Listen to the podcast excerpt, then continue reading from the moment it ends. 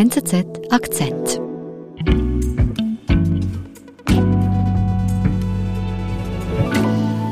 Wir sind mit Rudi Hermann verbunden, unserem Skandinavien-Korrespondent. Hallo. Hallo Nadine. Rudi, wir schauen heute auf Finnland, Ja, dem Nachbarn zu Russland. Eine lange Grenze verbindet die beiden Länder. Wie stehen die zwei denn eigentlich zueinander?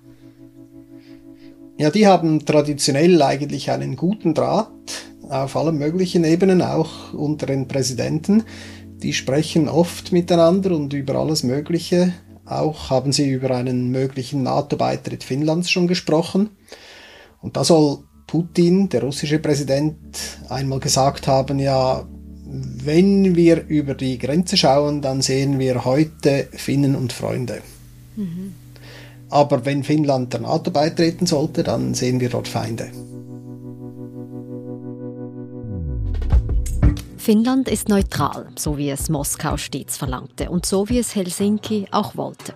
Dann kam der Ukraine-Krieg und im hohen Norden gerät das sicherheitspolitische Selbstverständnis völlig ins Wanken. Rudi, also für Finnland war immer klar, wir treten der NATO nicht bei, wir sind neutral.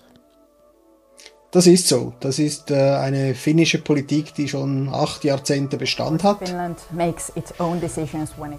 Und noch im Januar hat die finnische Ministerpräsidentin, also die Regierungschefin Sanna Marin, erklärt, uh, dass sie nicht glaube, dass es während ihrer Amtszeit, die bis im April 2023 dauert, dass es da irgendeine Veränderung geben werde, dass Finnland einen NATO-Beitrittsantrag stellen könnte. This is very unlikely. Uh, I would say we have very fresh new. Sanna Marin, welcher Partei gehört die Regierungschefin denn an? Sie ist eine Sozialdemokratin und die Sozialdemokraten, die sind traditionell eher NATO-skeptisch eingestellt. Nicht nur in Finnland, sondern auch in Schweden zum Beispiel. Okay, und Sanna Marin sagt da im Januar klar, in meiner Amtsdauer gibt es keinen NATO-Beitritt. Das ist so und es ist ja eigentlich erstaunlich, weil im Januar der russische Truppenaufmarsch um die Ukraine herum schon in vollem Gang war. Woher kommt denn diese klare Haltung?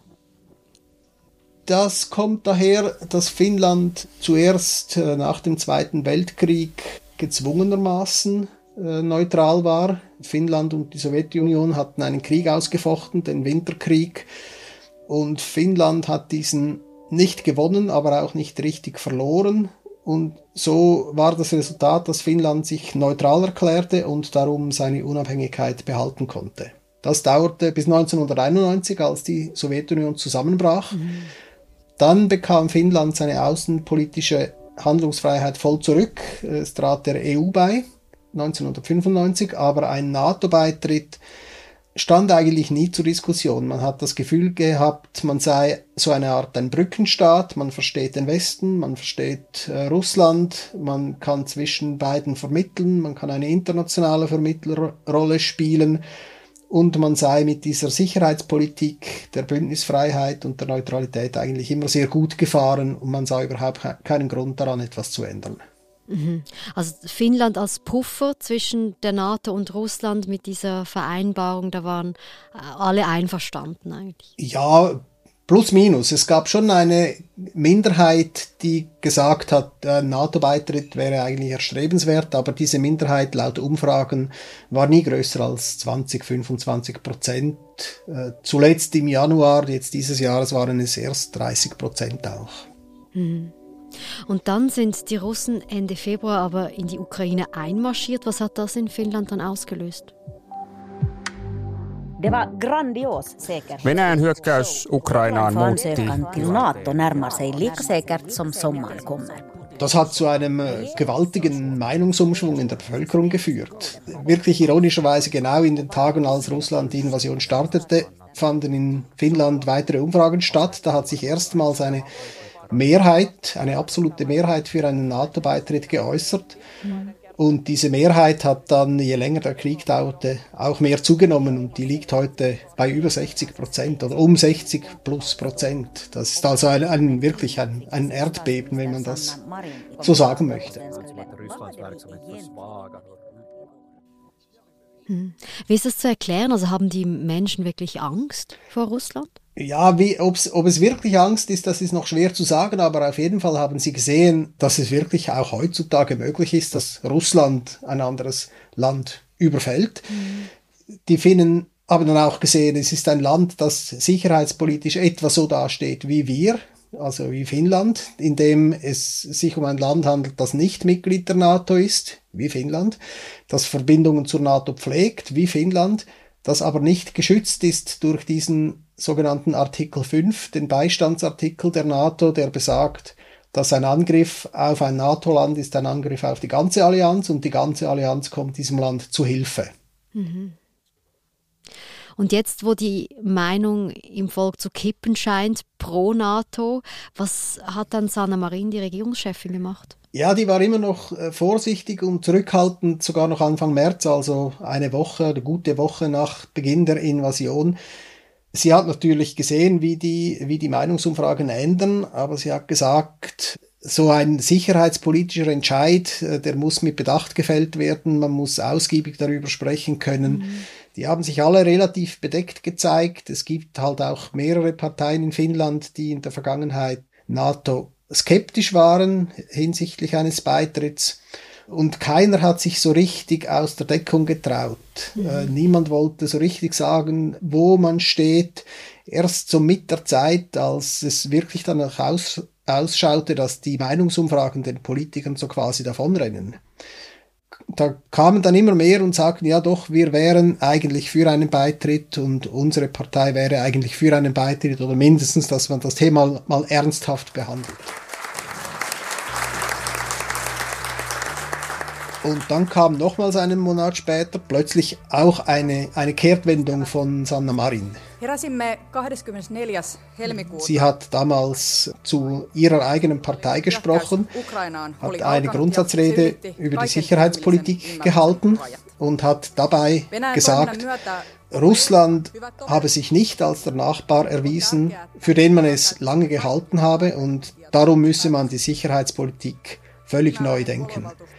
Und das Fenster zur NATO, das sei jetzt offen und Finnland müsse sehr schnell einen Entscheid fällen, ob es beitreten wolle oder nicht.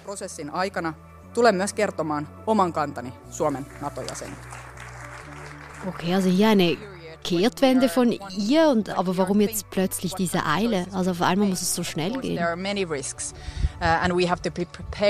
uh,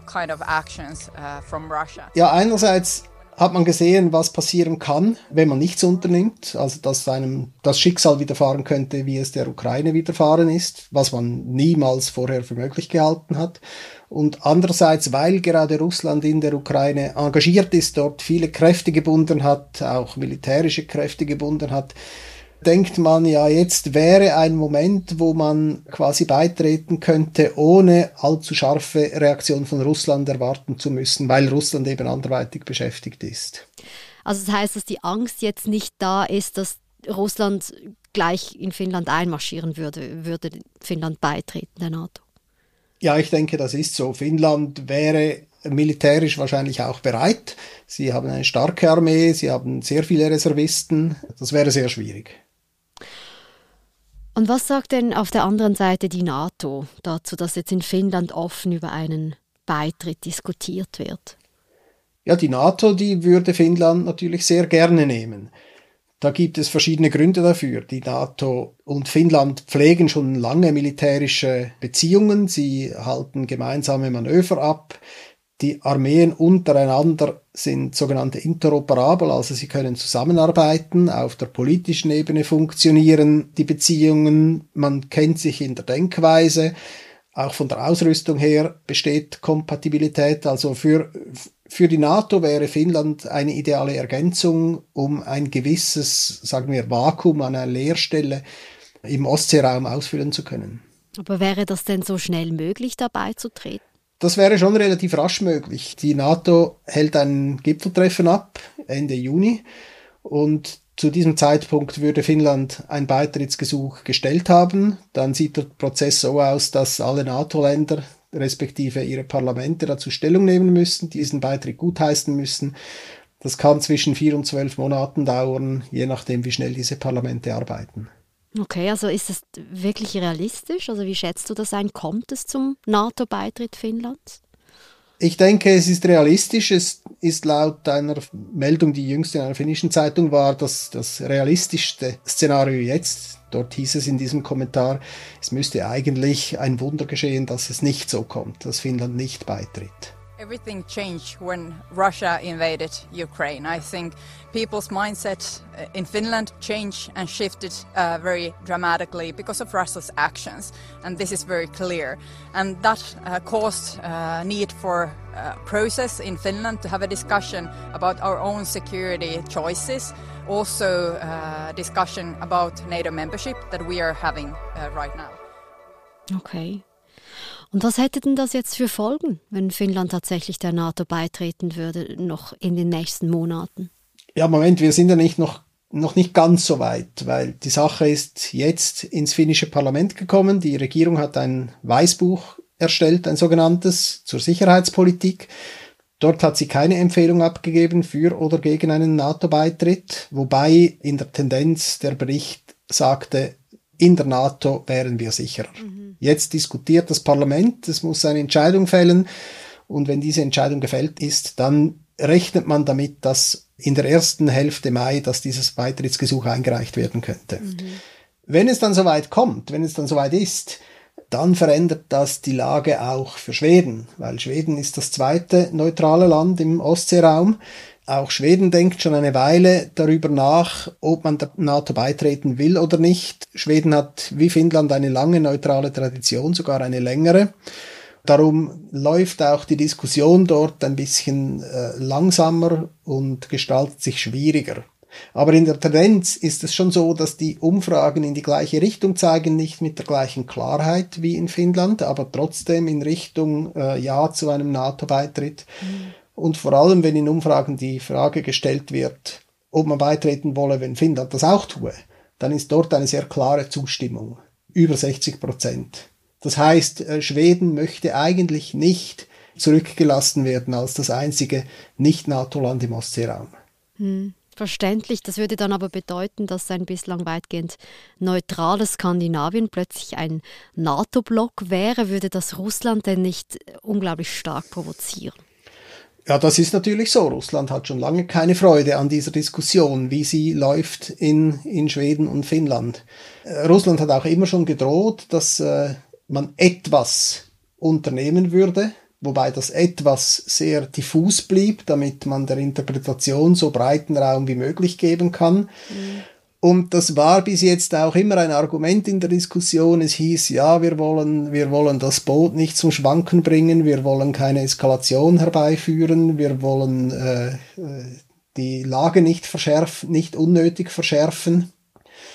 Und jetzt hat Russland mit Drohungen nochmals nachgedoppelt, hat gesagt, wenn es tatsächlich zu NATO-Beitritten kommt im Ostseeraum, dann müssen wir an unserer Westflanke anders aufstellen. Wir müssen vielleicht Atomwaffen äh, stationieren. Diese Drohung hat äh, die Wirkung ein bisschen verfehlt, weil äh, Kommentatoren sagen dazu, ja Moment, die Atomwaffen, die stehen zum Beispiel schon in Kaliningrad, in der russischen Ostsee-Exklave. Und die Atomwaffen, die stehen auch in Murmansk. Das ist der Heimathafen der russischen Nordflotte wo das wahrscheinlich größte Atomwaffenarsenal weltweit stationiert ist. Mhm. Also sagt man ja, man kann nicht mit etwas drohen, was man schon vollzogen hat. Mhm. Was dann bedeutet äh, aus Sicht von Finnland, auch wenn man dem Bündnis beitritt, würde das jetzt nicht heißen, dass gleich die nächste Eskalation kommen würde. Ja, ich denke, das ist im Moment die Meinung, die man in Finnland hat. NATO-Beitritt ja oder nein, das war ja immer jetzt mit Blick auf Russland eine Kosten-Nutzen-Rechnung. Was kostet uns die Störung des Nachbarschaftsverhältnisses? Was kostet uns eine mögliche Eskalation? Und mit dem Einmarsch Russlands in die Ukraine hat sich diese Rechnung eben sehr verändert. Man sieht, was die Kosten eines militärischen Überfalls sind, der auf einen verübt wird, und sieht, dass diese Kosten größer sind, als was man hypothetisch erwarten müsste, wenn, wenn man der NATO beitritt an Gegenmaßnahmen Russlands. Also diese Kosten-Nutzen-Rechnung, die hat sich wirklich sehr verändert und deshalb glaube ich, dass sich Finnland für einen NATO-Beitritt entscheiden wird.